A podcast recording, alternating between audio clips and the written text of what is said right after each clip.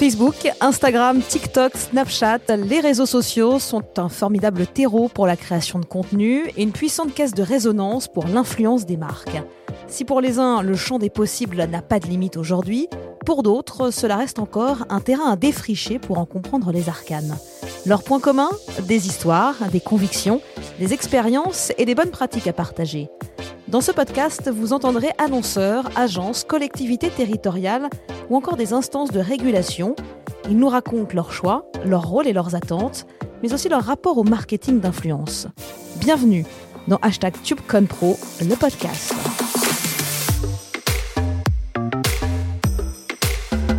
TubeConPro, le podcast. Social media, YouTube, Apple, Instagram, Twitter.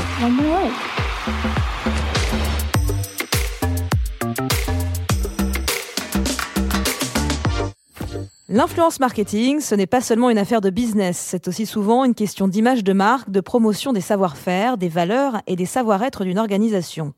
Elle se travaille aussi dans une logique de promotion de la marque employeur.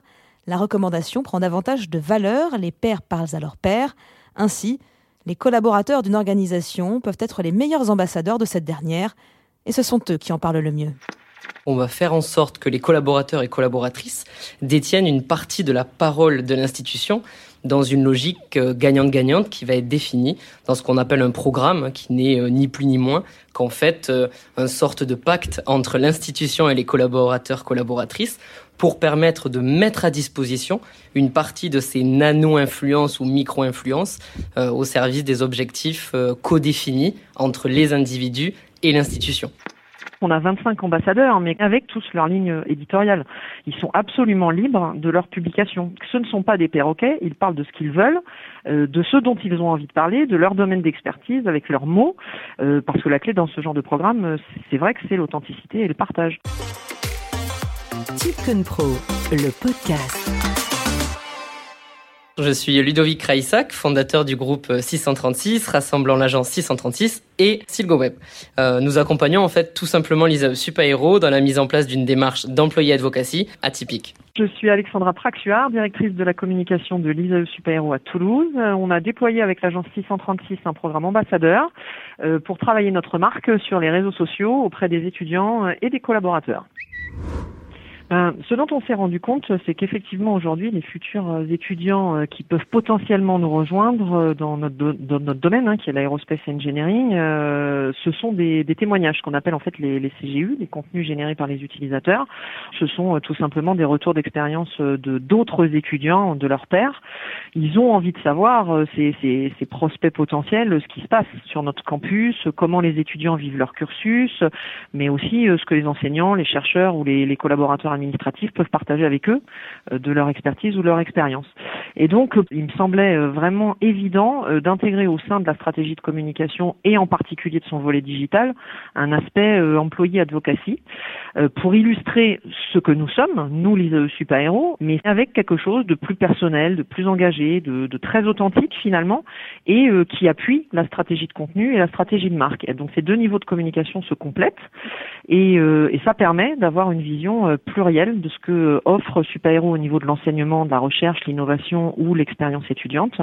Euh, et c'était un nouveau levier, même si bien sûr euh, il a fallu tenir compte du fait que les ambassadeurs avaient des pratiques euh, hétérogènes et que c'était assez nouveau et qu'il fallait qu'ils soient accompagnés. L'employé advocacy en anglais ou programme ambassadeur en français est une des clés du marketing aujourd'hui. Aligner ce qu'il se passe entre les murs à ce qui est communiqué à l'extérieur en jouant sur des leviers de nano-influence. Alors, c'est une façon d'aborder le sujet. On peut l'aborder euh, aussi avec deux notions euh, qui sont la nano-influence ou la micro-influence, micro-micro-influence. Et la deuxième notion euh, qui est bien plus de se dire qu'on va décentraliser une partie de la communication. Et ça, c'est un véritable enjeu, c'est-à-dire qu'on va faire en sorte que les collaborateurs et collaboratrices détiennent une partie de la parole de l'institution dans une logique euh, gagnante-gagnante qui va être définie dans ce qu'on appelle un programme qui n'est euh, ni plus ni moins qu'en fait euh, une sorte de pacte entre l'institution et les collaborateurs collaboratrices pour permettre de mettre à disposition une partie de ces nano-influences ou micro-influences au service des objectifs codéfinis entre les individus et l'institution. Et c'est là où cette interaction permanente, elle est essentielle, basée sur la confiance et l'authenticité, pour que ça fonctionne très clairement. Si par exemple on prend euh, une partie très précise de l'engineering euh, dont a parlé Alexandra, ben le fait d'utiliser les communautés de certains chercheurs, ça va nous permettre de toucher des personnes qu'on n'aurait pu euh, jamais toucher avec des campagnes d'influence plus externes ou des publicités ou autres formats plus classiques dans la communication. donc c'est tout l'intérêt de passer par ces communautés déjà agrégées auprès de collaborateurs. Restez à l'ISAE Super Héros et l'agence 636 qui a remporté l'appel à projet à mettre en place une stratégie et le programme d'ambassadeurs qui en découle. Une collaboration entamée en octobre 2019. Et nous, on a proposé une solution à, deux étages, hein, si on prend la, métaphore de la fusée, avec tout d'abord un incubateur à ambassadeurs qui, correspond vraiment au propulseur, qui permet vraiment de se dire, ben, on va être en capacité euh, d'aller repérer, d'aller acculturer, d'aller chercher de potentiels ambassadeurs, ambassadrices.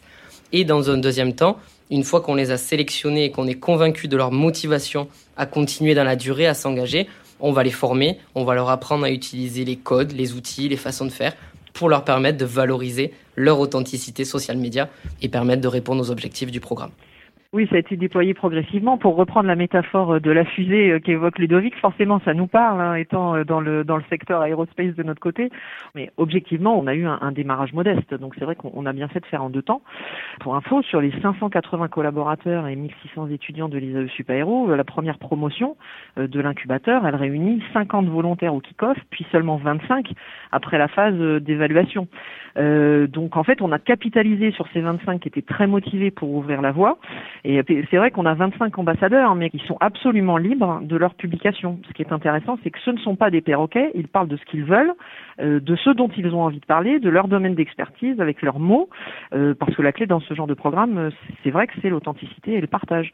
Donc 636 et, et la, la, direction de la com, on, a travaillé avec eux pour fixer la ligne éditoriale pour chacun d'entre eux, et puis après, on leur a donné la technique, les guidelines sur les réseaux sociaux, etc. Mais aujourd'hui, chacun communique librement, au rythme qu'il souhaite et avec euh, sa tonalité personnelle. C'est ça qui est vraiment très important et c'est pour ça que ça fonctionne. Évidemment, euh, la crise du Covid, ça nous a fait prendre un peu de retard, euh, mais les premiers résultats, ils sont très encourageants en termes d'indicateurs. Chaque ambassadeur en moyenne aujourd'hui a plus de 100% de publications sur LinkedIn et Twitter, qui sont les deux réseaux sociaux auxquels on s'est attelé. Ils ont en moyenne plus de 10% d'abonnés en moyenne. Et puis c'est vrai qu'en termes d'influence qualitative, tout ça, ça, a progressé en, l'espace d'à peine un donc c'est vraiment positif. Euh, le, dispositif, il est, complémentaire euh, du reste, de nous, ce qu'on peut mettre en place au niveau digital, au niveau euh, de la direction de la communication, au niveau corporate.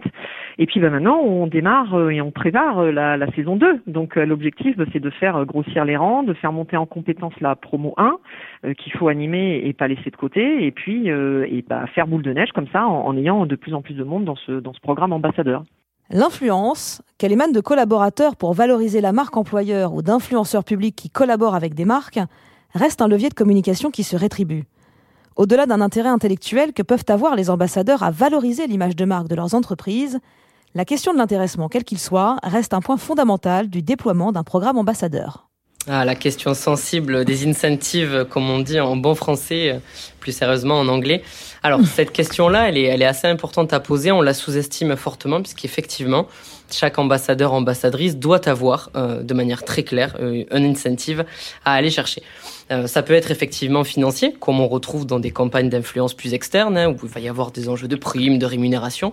Mais très clairement, on va retrouver plutôt des enjeux d'équipement, euh, de reconnaissance, euh, des enjeux qui sont en fait à, à, définir en fonction de la culture même de chaque institution et de chaque entreprise.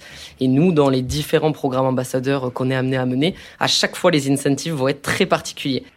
Oui, alors euh, c'est vrai que les contreparties, euh, c'est important parce qu'un programme ambassadeur, euh, objectivement, ça prend du temps pour les participants et nous, ça sert notre communication. Donc oui, il faut, faut, valoriser cet engagement. Alors chez nous, concrètement, ça s'est passé par la mise à disposition de documentation, des formations. on a mis en place aussi des, des team building spécifiques pour cette équipe des, des ambassadeurs. Et Ludovic parlait d'équipement. Nous, nos ambassadeurs, ils ont été équipés d'un smartphone avec le, le forfait data ce type d'équipement, en général, euh, est réservé au management de chez nous. Donc, euh, donc ça, c'était c'était intéressant que eux puissent puissent y avoir accès. Euh, ça passe aussi par une reconnaissance particulière et, par un financement à pour leur participation à des événements extérieurs, des salons, des conférences Ça leur permet de vivre des événements auxquels ils n'auraient pas forcément accès dans le cadre de leur périmètre et sur lequel ils jouent aussi le rôle d'ambassadeur en nous faisant vivre l'expérience avec un regard et une expertise. Donc c'est totalement gagnant-gagnant comme, comme, le disait, euh, comme le disait Ludovic. L'employé advocacy n'est aujourd'hui plus l'apanage des très grands groupes. La valorisation de la marque employeur par le biais des réseaux sociaux et l'engagement des collaborateurs et du management pour les entreprises de plus petite taille commencent à infuser de façon croissante. Des stratégies qui se révèlent aussi souvent bénéfiques sur des territoires annexes. Ce qu'on observe, c'est que dans tous les cas, chaque collaborateur, chaque collaboratrice est maintenant sur les réseaux sociaux. Donc il vaut mieux se dire, on va faire en sorte d'essayer de définir une relation gagnante-gagnante, d'en discuter, d'en parler, de voir où ça mène, sans forcément que ce soit un programme, et de se dire ben, comment on peut aller conquérir justement ces cibles difficiles à atteindre, ces nouveaux territoires, comme vous l'avez si bien dit, euh, dans une logique, encore une fois, euh, qui va être gagnante-gagnante entre l'institution et les collaborateurs, euh, collaboratrices. Donc c'est même plus la question de se dire est-ce que l'institution va accepter ou pas, c'est plutôt comment elle va accompagner le changement et faire en sorte que ça puisse être bénéfique des deux côtés. et on a aussi les chartes réseaux sociaux, il y a tout un tas d'apanages qui existent en lien direct avec l'employé advocacy qui, fait écho à tout ça. Programme, c'est vraiment pour aller plus loin dans une direction commune, avec des objectifs, avec euh, des éléments de conquête territoriale presque, euh, dont vous avez parlé euh, tout à l'heure. C'est vrai qu'on a, on a évoqué les, les, objectifs premiers, mais ce, ce à quoi je ne m'attendais pas, c'était le bénéfice collatéral euh, du fait que ce soit devenu un réel outil de communication interne en fait, parce que c'est un programme qui favorise la conduite du changement, euh, qui apporte de la cohésion interne entre des collaborateurs qui sont issus de différentes équipes et donc de la transversalité. Ça a permis à des équipes qui ne, ne fonctionnaient pas forcément ensemble parce qu'ils ont des périmètres différents, mais de se rejoindre euh, sur la pratique, de se challenger sur les sujets, et, et ça c'est vraiment très intéressant en termes de, de com. Alors, euh, ce qu'il faut noter aussi, c'est que voilà, il y a un an, on a été classé euh, cinquième école d'ingénieurs la plus influente sur Twitter euh, dans un sondage, et via le programme ambassadeur avec l'agence 636. Aujourd'hui, on se donne les moyens de confirmer et d'aller encore plus loin. Donc, j'espère que ça, ça va faire boule de neige. Ainsi se termine cette plongée au cœur de l'employé advocacy. Vous qui êtes influenceur, annonceur, agence ou encore diffuseur, vous êtes à l'affût de tendances, de visions, d'idées et du savoir-être 2.0. Vous êtes au bon endroit. Hashtag TubeConPro, le podcast. C'était TubeConPro, le podcast, un podcast en partenariat avec Rich, expert en marketing d'influence, le Crédit Agricole et Toulouse Métropole.